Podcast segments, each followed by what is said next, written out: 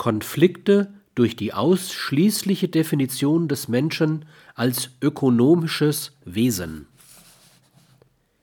Die Identifizierung der Menschen mit einer ihrer ökonomischen Teilfunktionen Produzent und Konsument durch den Staat und seine Aktivitäten ist ein Dienst, den er über meist unbewusste Zwänge dem sozioökonomischen System leistet.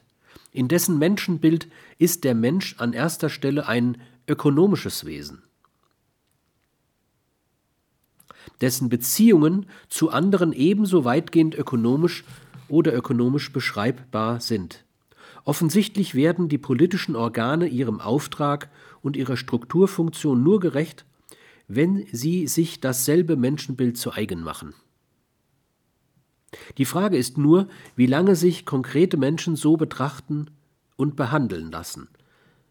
Dabei gebe ich gerne zu, dass die Identifikation vieler Menschen mit dem Homo economicus schon so weit fortgeschritten ist, dass sie einschlägige Staatsaktivitäten wie selbstverständlich hinnehmen.